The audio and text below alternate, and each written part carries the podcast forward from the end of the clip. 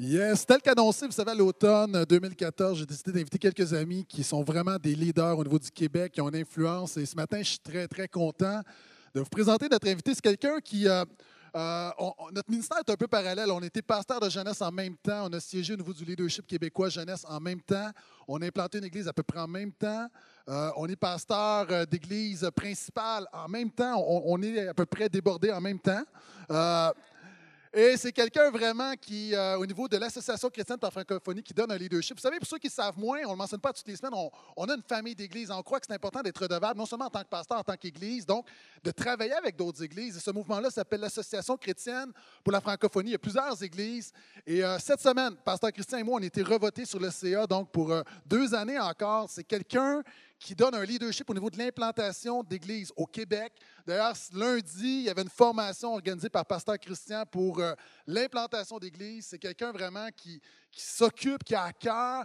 Et son église est le fruit que c'est encore possible d'implanter au Québec et c'est encore possible de, de voir des églises qui font la différence. Euh, nous, ici, on, est, on, a lancé, on est en multisite. Eux l'ont fait, mais différemment. Euh, Pasteur Christian, son église Mosaïque est au centre-ville. Euh, une église vraiment qui est proche des démunis, une église qui grandit rapidement. Euh, il fait une réunion au centre-ville. Après ça, il va dans l'après-midi faire une réunion dans une église catholique. Wow! Donc, dans une église catholique, on, la messe catholique termine, Pasteur Christian arrive avec son équipe, euh, donne un high five aux prêtres et font une réunion. euh, élève le nom de Jésus, ça ressemble à ça, ouais, à peu près. Et en soirée, ils sont sur le campus de l'Université Laval. Donc, vraiment, ils font vraiment, vraiment une œuvre euh, merveilleuse, non seulement à Québec, mais qui a une influence partout. C'est un modèle, c'est une inspiration. C'est quelqu'un qui est marié depuis 20 ans. Ça, je pense que c'est ton plus grand accomplissement. Marié depuis 20 ans. Sérieusement, sérieusement. Il a trois filles, Juliette, Eliane et Zoé Samuel. Euh, c'est quelqu'un dont le seul défaut, c'est d'espérer le retour des Nordiques, mais ça, c'est autre chose. Euh, et parlant de Québec, ce que je trouve vraiment intéressant, très sérieusement, c'est que Pasteur Christian, au au niveau de la table de l'Association chrétienne pour la francophonie, c'est vraiment une voix pour... Vous savez, souvent dans la région de Montréal, on est très centré sur notre manière de faire et il y a différentes réalités au Québec et c'est une voix pour les régions, c'est une voix pour d'autres grands centres que Montréal et, et ça l'amène vraiment à un équilibre qui est sain. Euh, c'est un homme qui est simple, c'est un homme qui est vrai, c'est un homme qui est authentique et je suis très content qu'on le reçoive. Donc, Église de Portail, est-ce qu'on peut accueillir chaleureusement Pasteur Christian Lachance?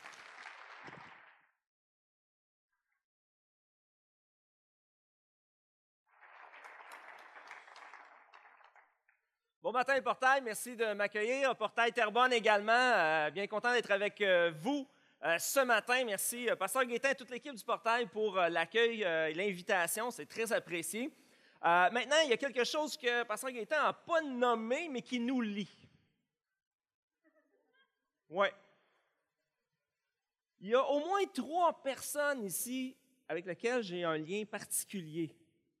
Ah. Oh, là, j'ai votre attention. Je suis content, parce qu'après ça, je vais pouvoir prêcher. La première personne, c'est Pasteur Philippe de la et son épouse Marielle. Pour ceux qui ne le savent pas, c'est qu'avant de déménager dans la, grande région de Montréal, d'être pasteur à Repentigny et ainsi de suite, bien, Pasteur Philippe était à Québec. On était dans la même jeunesse.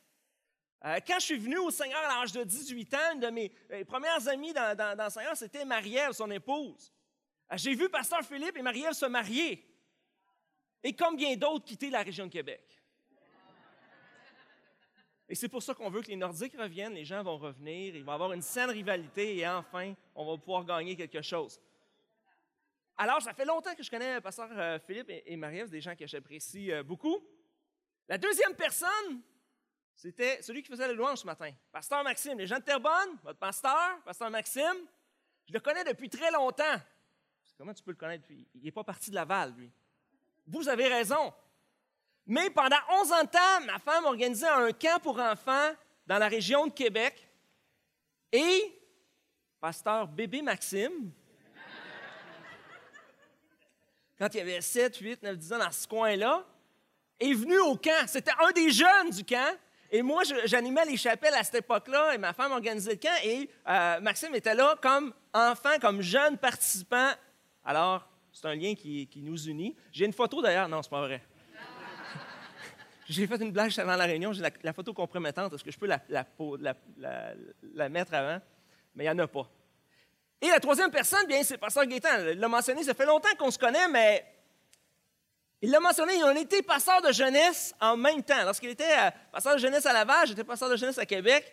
Et euh, une fois, on a fait une retraite de jeunesse, mais on a décidé de faire dans les murs de l'Église. Et j'ai invité Pasteur Gaétan à être notre prédicateur. Et il vient, et là, il prêche le vendredi soir, et là, il prêche sur le péché, comment le péché peut détruire nos vies, et ainsi de suite. Et il avait amené une, poubelle en métal, et il a dit Écrivez vos péchés, les jeunes, sur des papiers, tout ça. Mettez-le dans la poubelle. Il a mis le feu dans la poubelle. Ça a brûlé le tapis.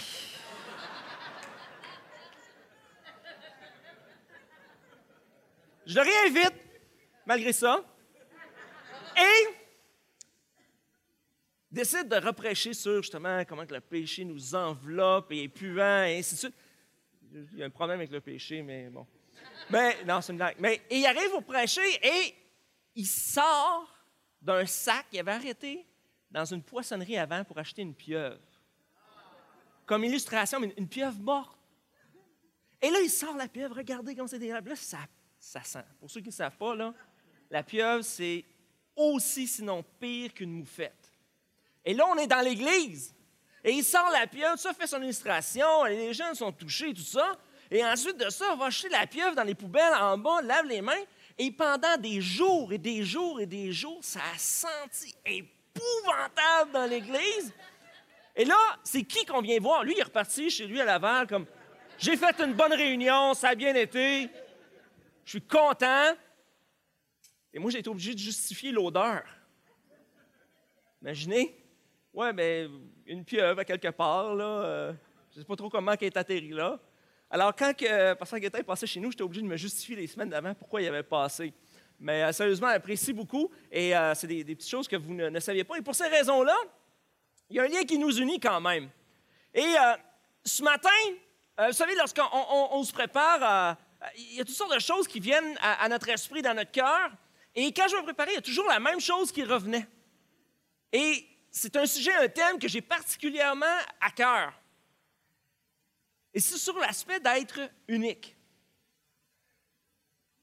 Dans un des chants de Switchfoot, ça dit Nous avons été créés pour vivre tellement plus. Peut-être vivons-nous avec les yeux à moitié ouverts. Et je ne sais pas pour vous, mais lorsque moi je suis venu à la connaissance de Jésus, je suis entré dans une manufacture de chrétiens. À cette époque-là, voici, il y, avait des, il y avait un silo, il fallait pour, il y, avait, il y avait deux catégories de chrétiens. Les bons et les pas bons chrétiens. Habituellement, comme dans les films, on ne veut pas être dans la catégorie des pas bons, alors on s'arrange pour être un bon. Et là, on rentre dans un moule et on, on se rend compte au bout d'un certain temps que on est tous un peu pareils, identiques. On est tous identiques et il faut tous répéter les mêmes choses. Lorsque j'ai commencé à entrer euh, au, collège biblique et pour être dans le ministère, il y, avait, y, avait, une ligne directrice. Pour être un bon prédicateur, voici comment il faut que tu prêches. Pour être un bon pasteur, voici comment il faut que tu prêches. Pour être, et, tout ça, je suis entré là-dedans. On dit, oh, moi, j'étais jeune dans le ministère, et OK, oui, oui, il faut que je fasse ce que je veux. Je veux être un bon. Mais à travers ça, ce que je me suis rendu compte, c'est que ce n'est pas ce que Dieu voulait. Ce n'est pas ce que Dieu avait en tête. Dieu est un Dieu créateur. Est-ce qu'on le croit ce matin? Dieu nous a créés. Et une des choses les plus incroyables, savez-vous c'est quoi? On regarde ici autour de nous ce matin et il n'y a pas une personne qui est pareille. Non seulement ça, peu importe où on va voyager sur la surface de la Terre, chaque être humain est unique. Ça, c'est incroyable. Chaque être humain est unique. Créé à l'image de Dieu. Mais souvent, on a confondu créer à l'image de Dieu comme étant tous pareils. Il faut tous agir et être identiques. Ironiquement, lorsqu'on parle de la personne de Jésus, on dit qu'il faut avoir une relation personnelle avec lui. Vous savez, tout le monde, on a déjà récité ça à quelqu'un, hein? Jean 3,16. Car tout le monde, Dieu a tant aimé le monde, et là, on change le monde, hein? Dieu a tant aimé Paul, Jeannette, Pierrette, Paulette. Je ne sais pas pourquoi c'est des noms à être. Mais bref, et on, essaie, on, veut que les gens s'approprient, disent le monde, c'est oui, Jésus est mort pour tout le monde. Mais on dit, si c'était la seule personne sur la surface de la terre, Jésus serait venu pour toi, il serait mort pour toi. On essaie de rendre ça personnel et unique, mais en même temps, lorsqu'on fait notre pratique de tous les jours, on tend à vouloir être pareil que les autres. Et jamais dans une époque étrangement aussi informée que, la style dans laquelle on vit présentement, la pression pour se conformer est là. Cette année, le prix Nobel de la paix a été décerné à une jeune fille de 17 ans, si vous ne l'aviez pas vu passer. Cette jeune fille-là, Malala Yousafzai, a dit, ça ne me dérange pas si je dois être assise par terre à l'école, tout ce que je veux, c'est une éducation. Je n'ai peur de personne. Savez-vous pourquoi elle a écrit ça? C'est une Pakistanaise où on interdit l'éducation aux jeunes filles. C'est réservé aux, garçons. Et elle a dit, ça en est assez. Il ne peut pas passer une autre génération sans que les jeunes filles aient accès à l'éducation dans les années où on vit, c'est impossible. Et elle, a décidé de commencer à militer contre ça et dire, je réclame que pour mon peuple, les jeunes filles aient accès à l'éducation. Le 9 octobre 2012, elle a été victime d'un attentat, elle a reçu une balle à la tête. Elle s'est ramassée à l'hôpital, l'opération, tout ça. Je ne sais pas pour vous, mais moi, si j'avais reçu une balle à la tête, si ce matin je sortais, puis parce que j'ai prêché Jésus, je recevais une balle, je serais un peu ébranlé j'aurais un peu peur. Et je me dirais, ouais, là, il faut que je me, recentre un peu, peut-être que je vais me calmer pour un certain temps. Mais elle, suite à ça, dans un pays tel que le, sien, elle a déclaré Je n'ai peur de personne, publiquement. Aujourd'hui, elle a été exilée, elle, ne vit plus au, Pakistan, mais elle continue de militer, et c'est la plus jeune prix Nobel de la paix. Vous allez dire, c'est quoi le, lien? Elle, est chrétienne? Non. Mais étrangement, des gens comme cette jeune femme qui n'ont pas Jésus ont saisi le caractère unique pour lequel ils ont été créés.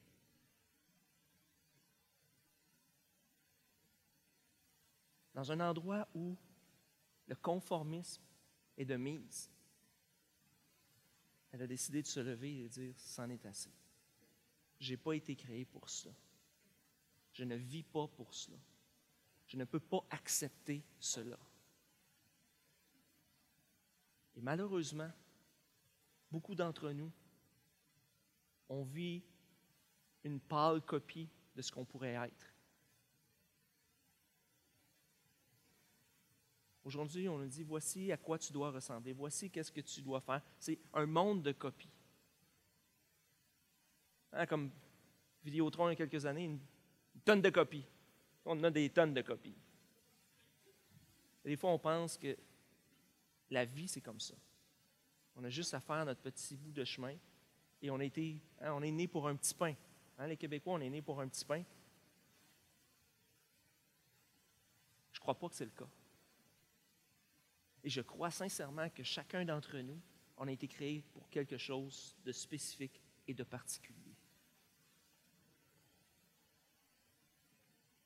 Dans Romains 12, 2, vous connaissez bien le passage. Ne vous conformez pas au monde actuel, mais soyez transformés par le renouvellement de l'intelligence afin de discerner quelle est la volonté de Dieu, ce qui est bon, agréable et parfait.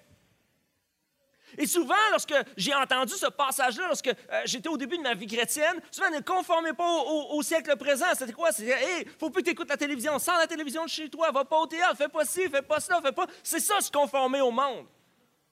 Et on s'est limité à penser que se conformer au monde, c'était simplement avec des pratiques externes. Quand en fait, la philosophie du monde, des fois, est beaucoup plus ancrée en nous que ce qu'on peut faire à l'extérieur.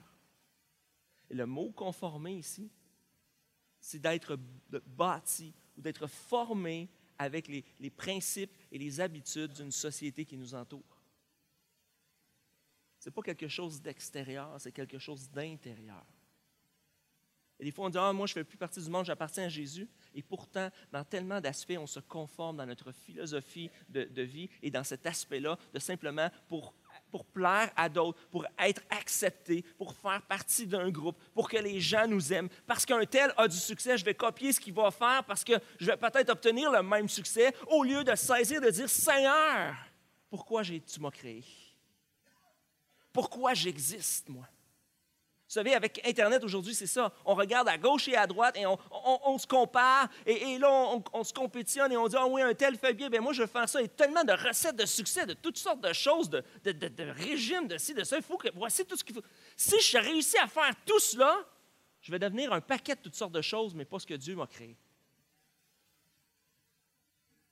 Et je crois que c'est un des pires péchés, c'est de ne pas être ce pourquoi Dieu m'a créé. Parce que mon péché, c'est quoi? C'est de manquer la cible, manquer le but. C'est ça, hein? Les gens à Terrebonne, c'est ça? Oui? Ils sont très silencieux ce matin, je trouve. Mais c'est de manquer le but. Et je crois que manquer le but ultime, c'est de ne pas être et de ne pas faire ce pourquoi Dieu m'a créé. C'est aussi simple que ça.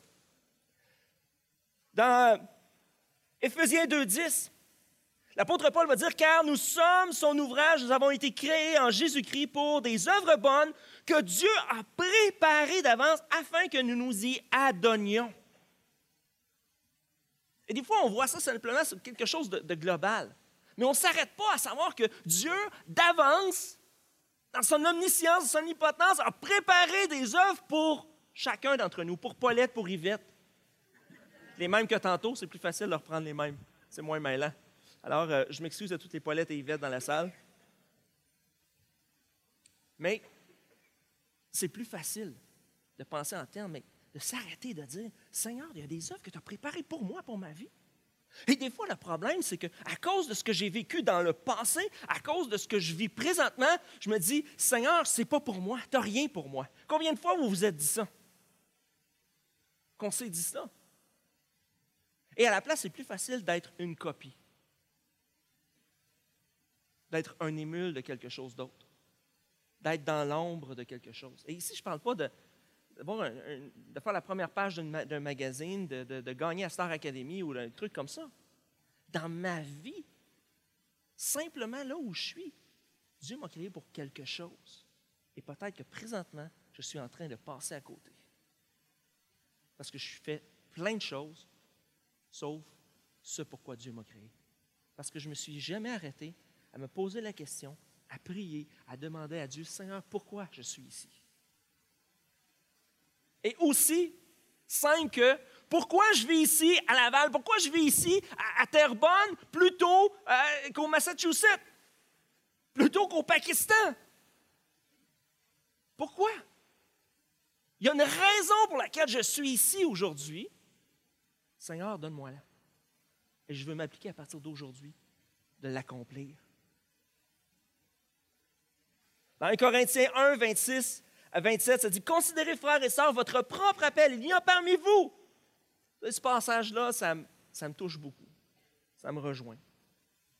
Ni beaucoup de sages, selon les critères humains, ni beaucoup de puissants, ni beaucoup de nobles, et c'est là.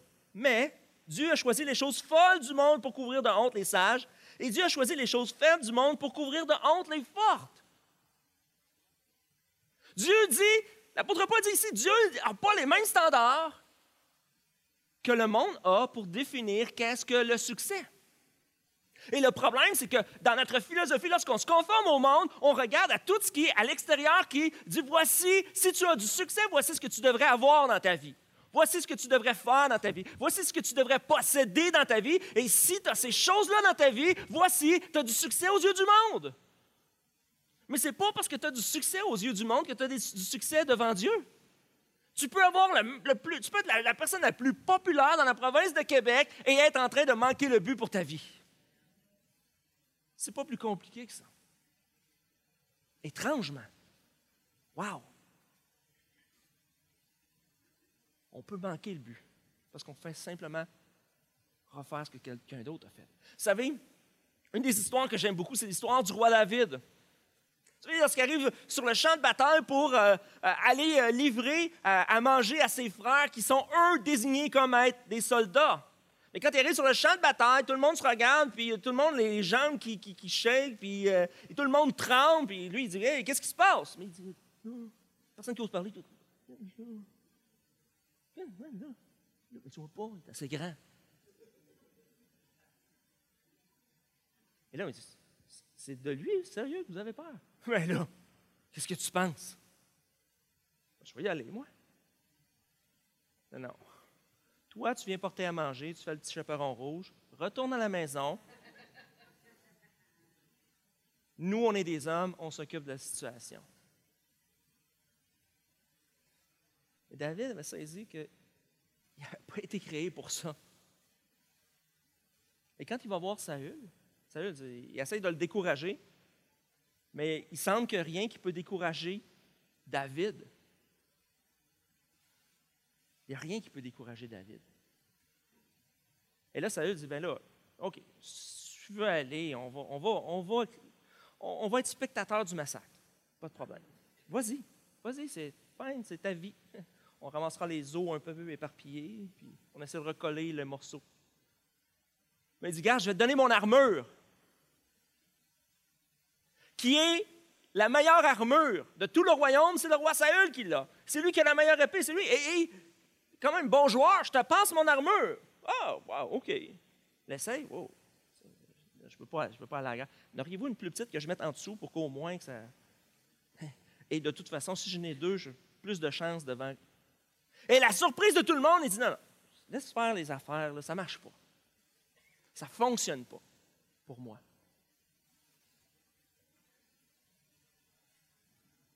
Et au lieu de dire, voici comment tout le monde me dit que je devrais aller battre Goliath, tous les principes de l'armée, toutes les meilleures armures qui ont été confectionnées par les meilleurs armuriers du pays, c'est pas moi. Ce n'est pas moi. À la grande surprise de tous, David se pointe, on connaît toute l'histoire. Et Goliath tombe. Et on s'entend que ce n'est pas à cause de, la roche qu'il a lancée. Dieu l'a fait tomber, mais a honoré sa foi. imaginez un instant l'histoire sous un autre angle. Elle n'a pas été écrite, mais j'aime bien des fois m'imaginer quelle aurait été la situation bibliquement si cette personne-là n'aurait pas dit ça, cette personne-là n'aurait pas fait cette action-là. Imaginez que David arrive, il apporte la nourriture à ses frères, il dit Qu'est-ce qu'il y a? Regarde, là, là. Quoi, quoi, là? Hé, misère. OK. Puis vous n'êtes pas, vous voulez pas. Non, non, non, non. Il y en a juste un qui peut y aller, nous autres. OK, ben, voici les pains, fromages, tout ça. Le... Bonne chance. Et David repart chez lui. Ce qu'il aurait pu faire. Mais à partir de ce jour-là, le peuple aurait été assujetti aux Philistins. C'est terminé.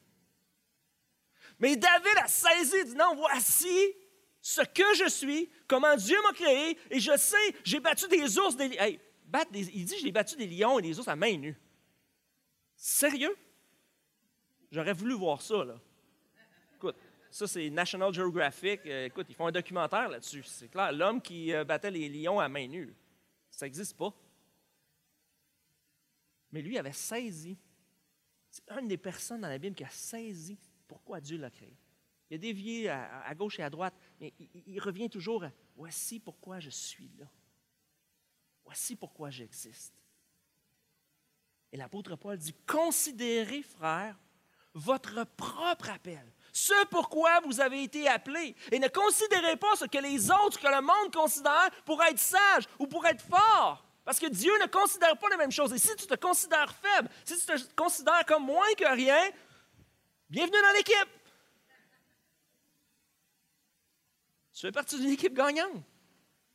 C'est ça qui est. Non, mais avec Dieu, je connais aucune équipe qui va accepter, qui m'accepterait de toute façon.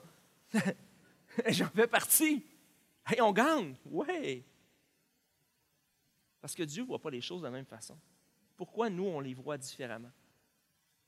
C'est ça le point. Pourquoi est-ce que nous, on voit les choses différemment? Pourquoi moi, est-ce que je regarde un, tel, lui, il a tel, tel don, tel talent, moi, j'aimerais tellement ça, faire ceci ou cela. Pendant qu'on fait tout cela, on oublie de saisir ce pourquoi Dieu m'a créé et de juste faire ce, cette chose-là. Dans Corinthiens 15, les versets 9 euh, et 10, l'apôtre Paul avait vraiment saisi ça. Il dit En effet, je suis le plus petit des apôtres et je ne mérite même pas d'être appelé apôtre parce que j'ai persécuté l'Église de Dieu. Mais par la grâce de Dieu, je suis ce que je suis. Sa grâce envers moi n'a pas été sans résultat. Au contraire, j'ai travaillé plus que tous, non pas euh, moi toutefois, mais la grâce de Dieu qui est avec moi. Ici, quand l'apôtre Paul dit je suis ce que je suis, ce n'est pas la, même connotation que nous autres, on dit ben, prends-moi comme je suis, sinon, ben, arrange-toi avec ça, je suis de même. Hein, c'est déjà arrivé, là. Tu sais, un mononcle, là. Tu ne t'apprendras pas un vieux singe à faire des grimaces. Puis... L'apôtre Paul ici, je suis, le, terme ici, ça veut dire je suis devenu ce que je suis aujourd'hui. Je suis passé de persécuteur à apôtre, pas parce que je suis meilleur qu'un autre, pas parce que j'ai, voici tout ce que j'ai accompli, tout ce que j'ai fait. Il dit, à cause de la grâce de Dieu dans ma vie, j'ai saisi ce pourquoi je suis ici. La grâce de Dieu m'a rendu comme je suis ici aujourd'hui pour faire le ministère que je dois faire auprès de vous. L'apôtre Paul avait, avait saisi cela. Et, j'aime bien cette, cette citation d'Oscar Wilde qui dit Sois toi-même, de toute façon, toutes les autres sont déjà pris.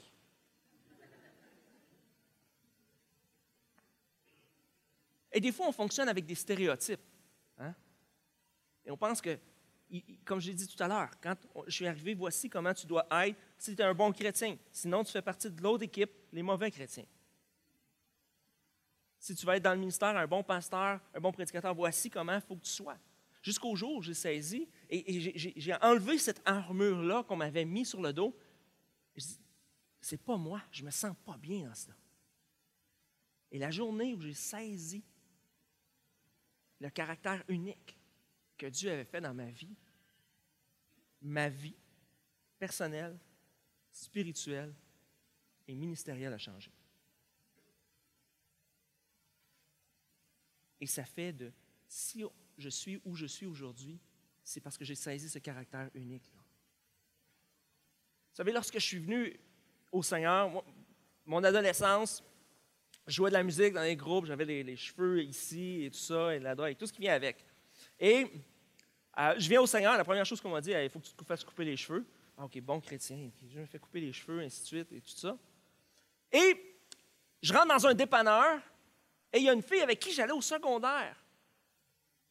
Elle, elle me reconnaît, mais elle dit Hey, Christian, hey, salut, ça va? Oui, je suis content de te, voir. Moi aussi. Tu hey, as bien changé. Tu rayonnes. Je dis Ah oui, ah, c'est fantastique. Elle Il y a quelque chose, je ne saurais pas dire. Elle me laisse pas le temps de le dire. Elle dit Ah, j'ai trouvé. oh, tant que ça, ça paraît tant que ça. T'es en amour. Du coup, ben, euh, attends que je pense. Non, pas. Oui, ben oui, oui, tu as raison. Ah oui! Comment elle s'appelle? Non, pas comment ah, comment il s'appelle. Vous auriez dû voir son visage. Ça valait 100 piastres.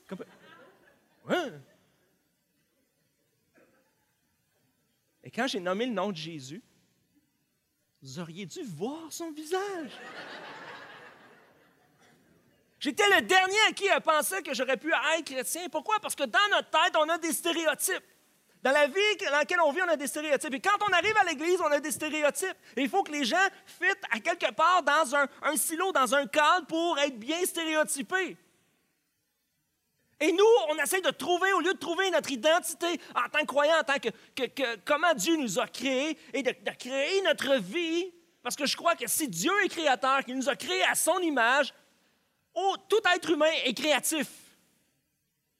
Des fois, on dit Ah, ça, c'est un artiste, parce qu'il a un foulard. Il fait de la peinture, de la poésie. Oui, c'est bien. Mais on s'arrête et on pense que ah, ça, c'est des créateurs. Non. Je crois que tout être humain devrait avoir un minimum de créativité parce que Dieu est créateur et t'a créé à son image. Wow! Et, j'aimerais vous, vous, raconter une histoire dans la Bible qui me touche énormément, qui est vraiment inspirante, d'un homme qui avait saisi pleinement la raison pour laquelle il avait été créé. Barnabas. Dans Acte 15, les versets 37 à 41, ça dit ce désaccord fut assez vif pour qu'ils se séparent l'un de l'autre. Barnabas prit Marc avec lui et embarqua pour l'île de Chypre. Paul choisit Silas et partit, confié par les frères à la grâce du Seigneur. Il traversa la Syrie et la Cilicie en fortifiant les églises. L'apôtre Paul, qui est pour beaucoup, hein? Oh, l'apôtre Paul. Sans défaut, sans tâche. Le prédicateur parfait, le pasteur parfait, l'implanteur d'église parfait, le stratégiste parfait, le visionnaire parfait. Tout le monde veut être l'apôtre Paul. Et ce passage-là, vous savez, il y a des fois, il y a des passages à la Bible où on est moins à l'aise un peu et on passe plus rapidement. Ça nous gêne. Hein? Et ce passage-là, il est gênant parce que, non, non, non, un, désaccord assez vif. On va s'entendre, ils se sont engueulés. Ça, c'est la façon polie de le dire. Un, un désaccord fut assez vif euh, je ne connais pas, je n'ai jamais rencontré personnellement l'apôtre Paul, mais euh, je crois que c'est quelqu'un qui avait des convictions, quelqu'un qui, était déterminé et qui savait où il s'en allait. Lui, il avait saisi pourquoi Dieu l'avait créé. Et on a Barnabas qui il, passe dans l'histoire et on pense qu'il passe comme ça et qui, de façon anodine. Et ici, on a tendance à prendre parti pour qui? Pour Paul. Hein? Tout le monde a dit désaccord assez vif. Si, on prenait un vote ce matin, tout le monde lève la... Paul, Paul, on garde Paul. Euh, c'est certain. L'autre est mis en danger. On met, Barnabas en danger, puis Paul, on verra pour la suite de l'histoire. On garde, on garde Paul cette semaine pour la suite de l'émission. Mais ça dit qu'il y a un désaccord parce que dans un voyage précédent, Paul était parti justement avec Barnabas et il y avait Marc qui était là. Et Marc, à un moment donné, a décidé de, bifurquer, de, quitter le voyage en question. Et ça, ça a déplu à Paul. OK, Marc, c'est un pas fiable. Marc, euh, il n'est pas sérieux. Marc, il n'est pas vraiment. Et quand Barnabas dit OK, on va prendre Barnabas avec nous pour le prochain voyage où on va s'en aller justement en Syrie et ainsi de suite. Et Paul dit Non, non, non, non. Toi puis moi, il va, lui, on le laisse ici. Marc, c'est terminé. Il a eu sa chance, pas de seconde chance. Il est mis au balotage. Joueur autonome. Et finalement, Barnabas dit Non, non, non, non. Tu ne comprends pas. On part avec lui. Non, non, non. Toi, moi, lui, à côté. Et le désaccord est assez vif que Barnabas s'est dit Garde, ce n'est pas une option. Soit qu'on prend Marc, ou c'est sans moi. OK, fine. Et à partir de ce moment-là, qu'est-ce qu'on lit? On continue de, lire la suite, les aventures palpitantes de l'apôtre Paul. Et Barnabas et Marc sont où? Fait que c'est Paul qui a raison. Hein? Parce qu'on n'entend plus parler de Barnabas et Marc. Oh oh oh! Détrompez-vous. Et j'ai encore une fois votre attention. Et on va faire un retour dans l'histoire. Plutôt dans Acte 4, le verset 36. Ça nous dit Joseph, celui que les apôtres surnommaient Barnabas, ce qui signifie fils d'encouragement, un lévite originaire de Chypre. On apprend qui est Barnabas. En fait, Barnabas, ce n'est même pas son vrai nom. Il s'appelle Joseph. Joseph, celui que les apôtres surnommaient Barnabas. Ça, c'est intéressant dans l'histoire et ça change complètement la donne. Je ne sais pas pour vous, moi quand j'étais au primaire, on m'appelait Monsieur Christy, vous faites de bons biscuits. C'était ça mon surnom. Et des fois, on donne des surnoms aux gens, mais c'est, c'est, coquin, à hein, nos enfants. On, on, donne des petits surnoms et c'est, juste drôle, ça anodin, puis ça ne veut pas nécessairement rien dire. Mais ici, ce que j'aimerais attirer votre attention sur le fait que Joseph faisait partie des, gens impliqués dans, le ministère. Mais ce pourquoi il avait été créé, lui, il l'avait saisi. Lui, il l'opérait. Et c'était tellement présent dans sa vie, c'était tellement visible aux yeux des autres qu'ils ont dit, on ne peut pas continuer de t'appeler Joseph. On va changer ton nom pour ce que tu es vraiment, Barnabas, qui signifie fils d'encouragement. Barnabas, ça ne nous dit pas que c'est le plus grand des prédicateurs. Ça ne nous dit pas que c'est le plus grand visionnaire. Ça ne nous dit pas combien d'églises il a implanté, mais ça nous dit que c'était quelqu'un qui encourageait les autres. Wow! C'était ça son, son, ministère. La raison pour laquelle il avait été créé, c'était pour encourager les autres. Et c'était tellement fort et tellement présent que les apôtres ont décidé on change ton nom, on t'appelle Barnabas. Et quand on revient avec le désaccord de Paul et Barnabas, on a Paul qui, go, go, go, faut y aller, la mission, faut développer, faut défricher un terrain, tout ça. L'autre, il a traîné de la patte, il nous ralentit, on le prend pas, on va y Barnabas, go, go, go. Et on a Barnabas, lui, qui voit Marc et qui est prêt à lui laisser une, deuxième chance, qui est là pour l'encourager. Pour dire, moi, on n'a pas fini sa formation. Moi, je crois qu'il y a encore, Dieu va faire quelque chose au travers de lui. Paul dit, OK, si tu veux te retarder avec les encouragements et les patentes, salut Joseph. OK, c'est pas écrit, mais c'est drôle. Et ce qui est intéressant, c'est que dans 2 Timothée 4, 11, on est toujours dans la même histoire, pas les Barnabas. Mais à la fin de son ministère, l'apôtre Paul malheureusement, se retrouve pratiquement seul. Beaucoup de gens l'ont abandonné. Il a été maltraité. Il y a des gens qui, lui ont fait du tort, des chrétiens qui ont fait du tort. Euh, il a été persécuté. Il a vécu une vie, vous connaissez la vie de l'apôtre Paul, c'est incroyable tout ce qu'il a vécu. Et à la fin de sa vie, il fait une introspection. Il y a des choses qui reprennent du sens. Et, et dans 2 Timothée 4, 11, l'apôtre Paul, dans sa lettre à Timothée, va dire Luc seul est avec moi.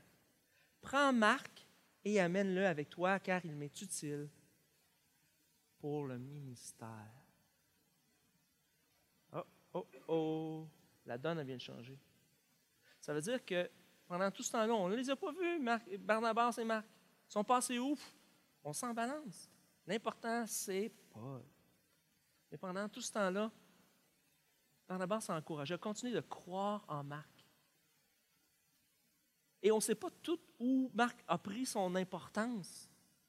Mais ce qu'on voit, c'est qu'à la fin, l'apôtre Paul, où il est dans le besoin, il a besoin d'être entouré, il a besoin de gens significatifs à la fin de sa vie autour de lui, il va mentionner, s'il vous plaît, Marc mais utile pour le ministère, amène-le-moi. Et ce qui est intéressant, c'est que on a quatre évangiles aujourd'hui. Hein? Matthieu, Marc, Luc et Jean. Seulement Matthieu et Jean sont des, disciples de Jésus. On a l'évangile de Marc, qui est en fait probablement l'évangile de Pierre. Pierre qui n'avait pas la, capacité de, de, bien écrire, Marc écrivait à sa place. Et c'est ce Marc-là. Et si on a l'évangile de Marc aujourd'hui, on le doit peut-être en grande partie à cause de Barnabas, pas nécessairement à cause de Paul. Parce que là où Marc a été sur le côté, Marc était moins bon, Marc il nous a laissé tomber, Marc on n'est pas trop sûr, Marc, Marc, Marc. Barnabas l'a pris. Et son don, c'était d'encourager. On n'a pas toute l'histoire, mais les brides qu'on a peuvent facilement nous faire tracer un chemin pour dire Barnabas, il a été là pour lui. Et aujourd'hui, on a l'évangile de Marc, un évangile d'action, l'évangile dans ça. Wow, ça a du punch. Parce que Marc l'a écrit. Parce qu'il n'a pas été abandonné, qu'il n'a pas été délaissé, mais à cause de quelqu'un qui a cru en lui. Steve Jobs, le défunt Steve Jobs de Apple, a dit Votre temps est limité, ne le gâchez pas en menant une existence qui n'est pas la vôtre. De saisir notre caractère unique. Je vais terminer bientôt. Des fois, on peut saisir cela et dire Ah, c'est mon moment d'accomplissement. Il y a tellement de choses qui sont faites sur euh, rêve, accomplir tes rêves. Accomplir... Et, et aujourd'hui, dans la société dans laquelle on vit, tellement une société individualiste, tellement axée sur ma performance, sur qui je vais pouvoir dépasser, sur l'accomplissement personnel. Hein? C'est dans la société dans laquelle on vit, l'accomplissement personnel. Et quand on a lu, hein, ne vous conformez pas au siècle présent, ça en fait partie. Et malheureusement, des fois, on a saisi que Jean 3,16, c'était justement, on en fait personnel. Jésus est mort pour toi. Il faut que tu aies une relation personnelle, mais on a saisi que ça devenait une relation individuelle. Erreur. Erreur. Et le fait que euh, j'ai été créé pour quelque chose de particulier, que je suis unique, ne fait pas de moi quelqu'un d'individualiste. Parce que en même temps que Dieu est un Dieu créateur et qu'il y a un but précis pour chacune de nos vies, chacune de nos vies doit compter pour la vie de la personne qui est à côté de moi. Parce que dans la tête de Dieu, c'est une question de relation. Tout est une question de relation, tout est une question de communauté. Jésus n'a pas choisi un disciple. Je vais passer trois ans avec toi, c'est toi le. Je te donne le flambeau maintenant, change le monde. Il en a pris douze. Et il n'aura pas dit maintenant, c'est sur vous que tout repose. Il dit non, allez faire d'autres disciples. Parce que ce que j'ai reçu, je ne peux pas le dissocier de ce que quelqu'un d'autre vit. Parce que la raison pour laquelle Dieu m'a créé unique, c'est pour influencer, investir et inspirer des gens autour de moi. Et Barnabas avait saisi cela. Dans Matthieu 7, 12, ça dit Tout ce que vous voudriez que les hommes fassent pour vous, faites vous aussi, faites-le de même pour eux, car c'est ce qu'enseignent la loi et les prophètes. Et lorsqu'on saisit cela, lorsque la personne de Jésus, c'est ce que Jésus a fait pendant tout son ministère, ce qu'il faisait, c'était ce que j'aimerais que les gens fassent pour moi, je le fais pour les autres. Et c'est un des principes biblique et, fondamentale de la foi de tout croyant de faire aux autres ce qu'on voudrait qu'on me fasse. Ce qui est contraire à la philosophie de ce monde. C'est chacun pour soi et je ne te ferai pas nécessairement ce que je veux que tu me fasses, mais fais-moi du bien, donne-moi, puis en retour, on verra. Ah, c'est vrai. On ne se soucie pas des autres. On vit pour nous. Mais dans l'Église, dans la foi, avec la personne de Jésus, si je m'approche de Jésus, je ne peux pas dissocier ce que Dieu m'a donné avec les autres. Je ne peux pas me dissocier de l'Église. Je suis ici pour une raison, pour un but. Et l'Église existe pour cela, pas pour un individu. Sinon, Jésus aurait dit, l'Église, on, s'en balance, tout le monde dans sa cuisine. Mais l'Église existe pour quelque chose et c'est ensemble. C'est chacun de notre caractère unique mis ensemble, côte à côte, qui fait la beauté et la grandeur de l'Église de Jésus-Christ.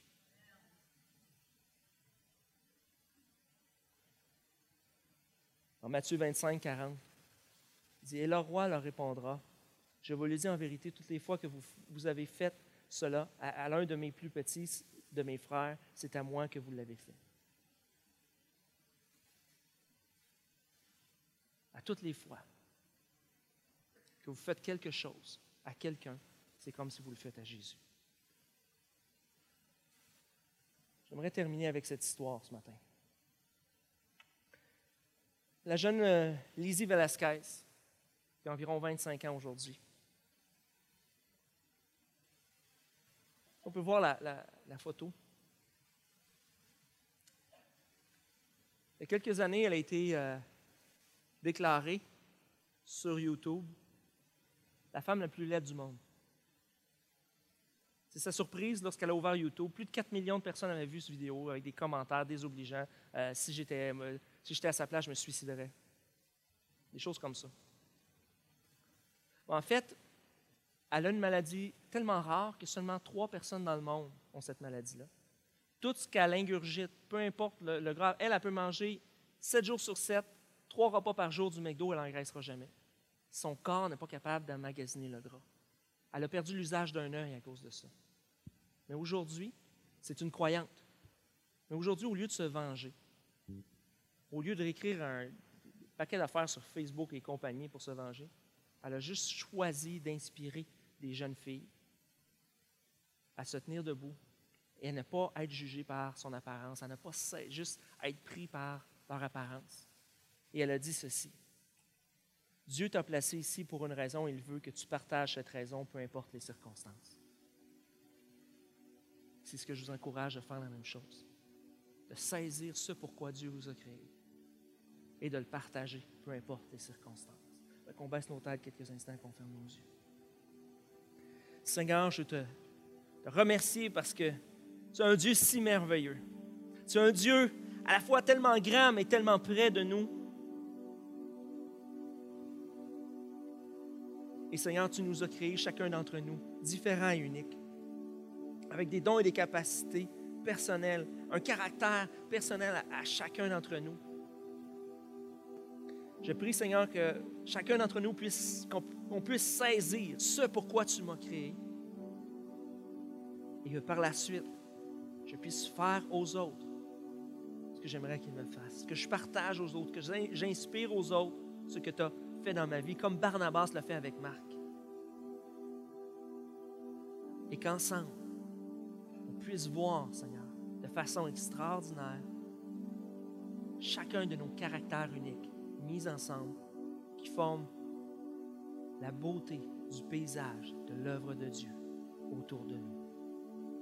Jésus.